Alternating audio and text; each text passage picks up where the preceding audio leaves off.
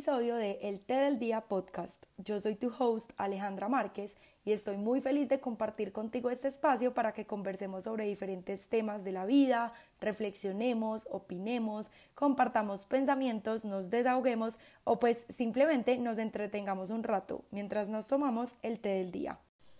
En el episodio de hoy les voy a hablar sobre un tema que durante mucho tiempo me atormentaba eh, a veces todavía lo hace, pero trato de trabajar todos los días en esto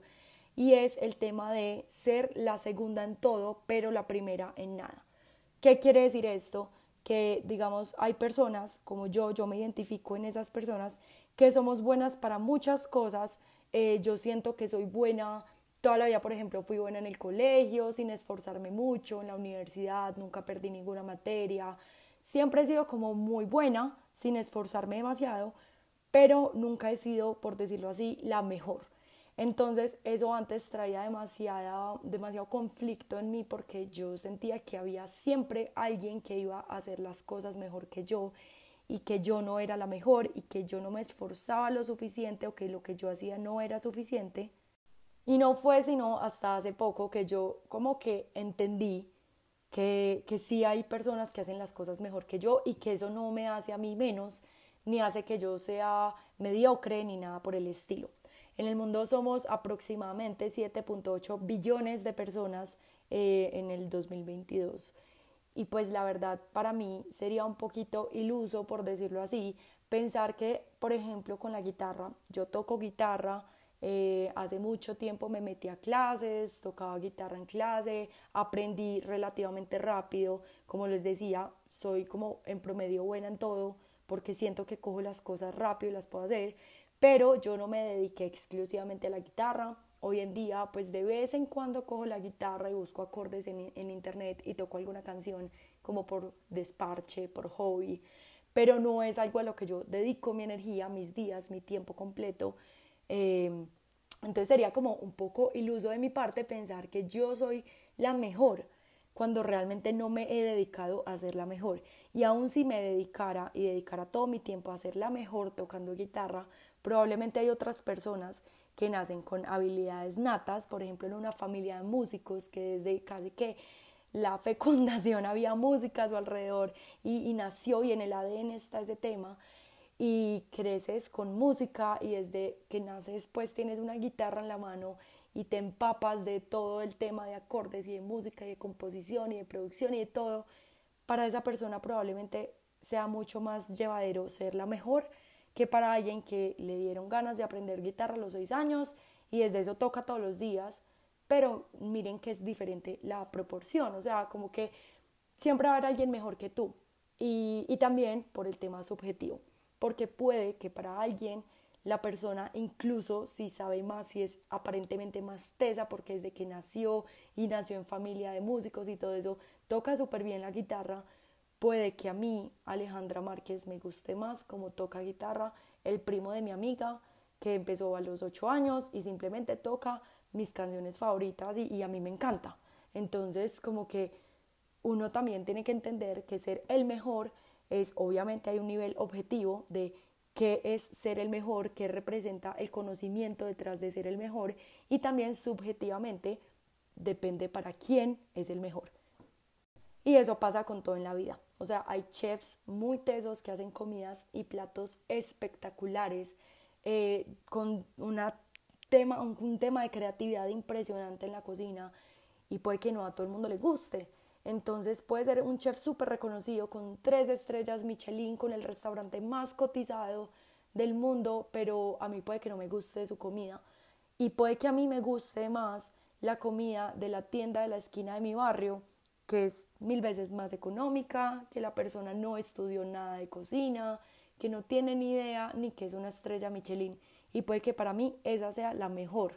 Entonces hay temas muy subjetivos. Eh, por eso tampoco podemos como compararnos con ese tema ni dejarnos em, como frustrar por no ser los mejores en, alguno, en algún tema pues específico que, queramos. Y cuando yo empecé a entender esto, pues obviamente me cambió mucho la perspectiva, eh, empecé a darme cuenta que realmente si yo hubiera querido ser la mejor, no sé, cocinando,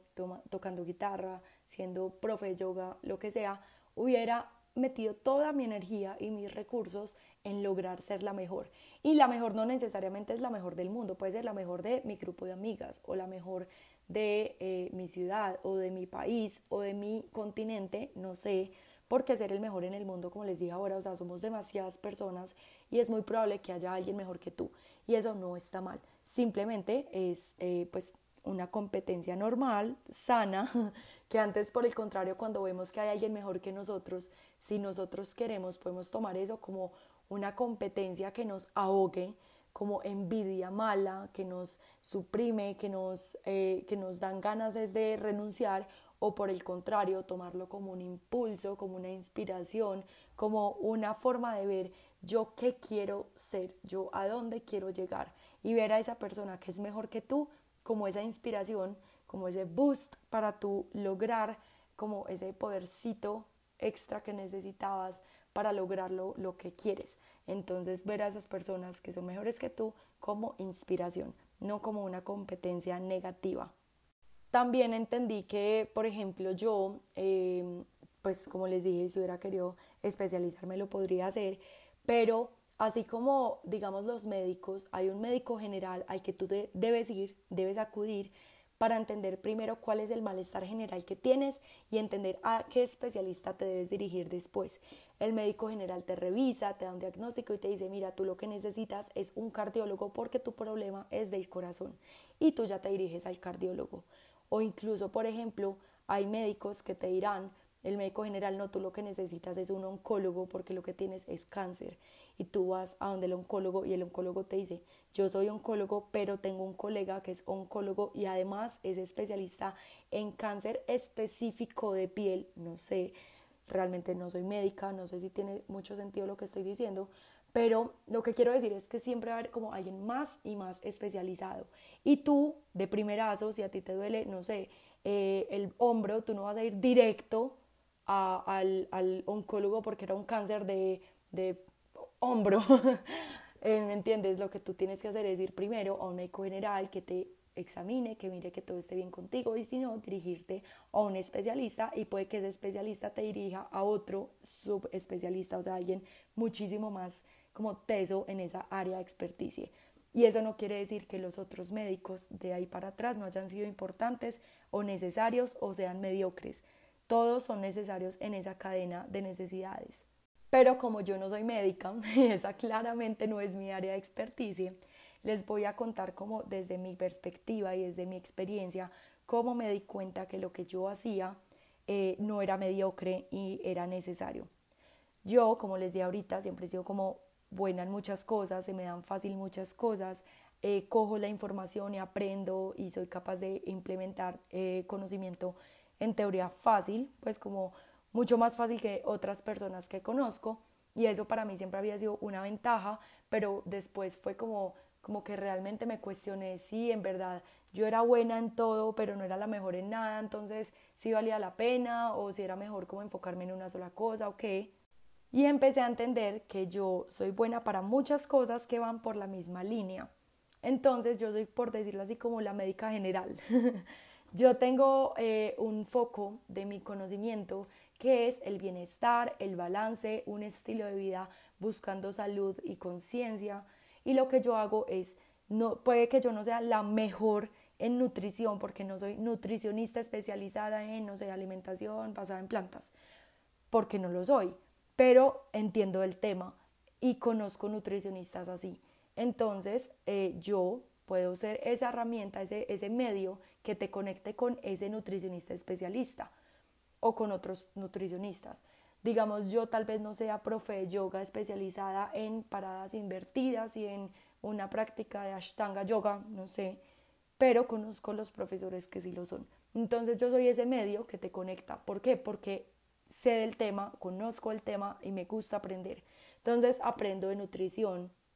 eh, aprendo de yoga, aprendo de entrenamiento funcional, pues de gimnasios y eso de, de posturas, de cómo entrenar, de ejercicios. Aprendo sobre temas de psicología, de meditación, de autoconocimiento, no para yo ser la que diagnostica, ni para yo ser la que trata un tema, ni para ser yo la que te haga la terapia, sino para guiarte, para que tú conectes con esas personas que yo te puedo ayudar a conseguir que sí necesitas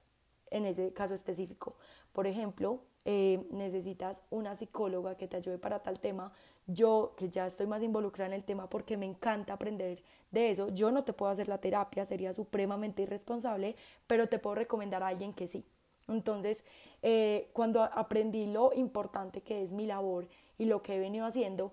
me di cuenta que no era ni necesario ni obligatorio especializarme y subespecializarme en un tema para hacerla mejor, sino que yo, como Alejandra Márquez, con el conocimiento más general que he adquirido y que me gusta, porque me gusta aprender de, diferentes temas, pero que van en una misma línea,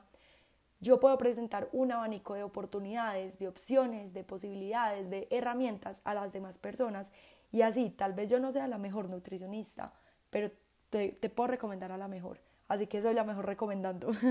Entonces me entienden como que muchas veces nos frustramos porque no somos los mejores, pero no tenemos que ser los mejores y eso no nos hace menos. Entonces yo conozco eh, personas que son muy tesas en, los que, en lo que hacen y no son las mejores, pero las buscan por otras cosas, porque por ejemplo, tal vez no tenga el máximo conocimiento de un tema específico, pero como es también tan cálida como persona, es fácil de hablar con ella, lo que sea, la buscan a ella y no al que es supremamente teso y considerado el mejor en cuanto a conocimiento, pero que de pronto es una persona más fría, eh, más arrogante o algo así. Entonces vean que un conocimiento, como les dije ahorita, es subjetivo, eh, puede ser objetivo, pero también ser o no el mejor es un tema supremamente subjetivo. Y no hay que apuntarle a ser el mejor, ni hay que super mega subespecializarse en un tema específico para resaltar ni sobresalir. Si lo quieres hacer excelente, necesitamos personas así, o sea, necesitamos personas que se especialicen y sean, entre comillas, las mejores, objetivo subjetivamente, como les he repetido varias veces en este podcast. Pero lo que necesitamos también es personas que sean más genéricas en conocimiento, que de pronto conozcan un poquito más de más temas y que sepan a quién recomendarte para temas más específicos. Entonces, bueno, espero que les sirva este podcast, este episodio para mí de verdad fue muy frustrante mucho tiempo de mi vida pensar que yo era supremamente mediocre por no ser la mejor en nada, no resaltar y como que me sentía picando en todas partes y no me quedaba nada específico y después me di cuenta que era que todo en conjunto construía algo más poderoso eh, para lo que yo quería y era aprender sobre muchos temas que me ayudaran a construir una herramienta para compartirle a las personas y, eso me, me, ayuda a valorar mucho lo que yo soy capaz de lograr, cómo yo adquiero conocimiento, cómo lo retengo. Em, y me ayuda a entender que, por ejemplo, así como soy buena en muchas cosas y, y aprendo fácil y se me dan fácil muchas cosas, eh, a otras personas no. Y otras personas se tienen que enfocar y especializar muchísimo en una para ser buenas. Entonces, como que cada persona tiene sus ventajas, cada persona tiene sus fortalezas, eh, sus cosas buenas. Entonces, nada, a explotar todas esas capacidades, no tienen que ser los mejores. Y puede que sean los mejores solo en su grupo de amigas. Y ya con eso es suficiente. No tenemos que ser los mejores del mundo, ni ganar Guinness Records, ni nada con tal de que ustedes hagan lo que los haga sentir felices, que los haga sentir útiles, que sientan que están aportando y no tiene que ser que aporten la cura del cáncer. O sea, no, puede que ustedes sean, no sé, un diseñador gráfico que aporta un toque de diseño, de chispa, de, de, de diseño, pues de creativo a un proyecto, un libro, una casa, lo que sea,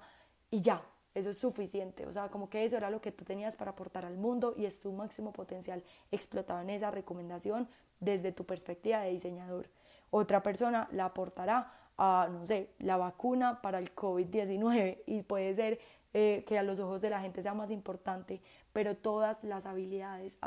absolutamente todas, son supremamente importantes y valiosas. Y no todos tenemos que ser súper especializados en un tema para que nuestro trabajo valga la pena. Entonces, bueno, nos escuchamos en un próximo episodio. Espero que les guste y eh, nada, ya esto es todo por hoy. Chao, chao.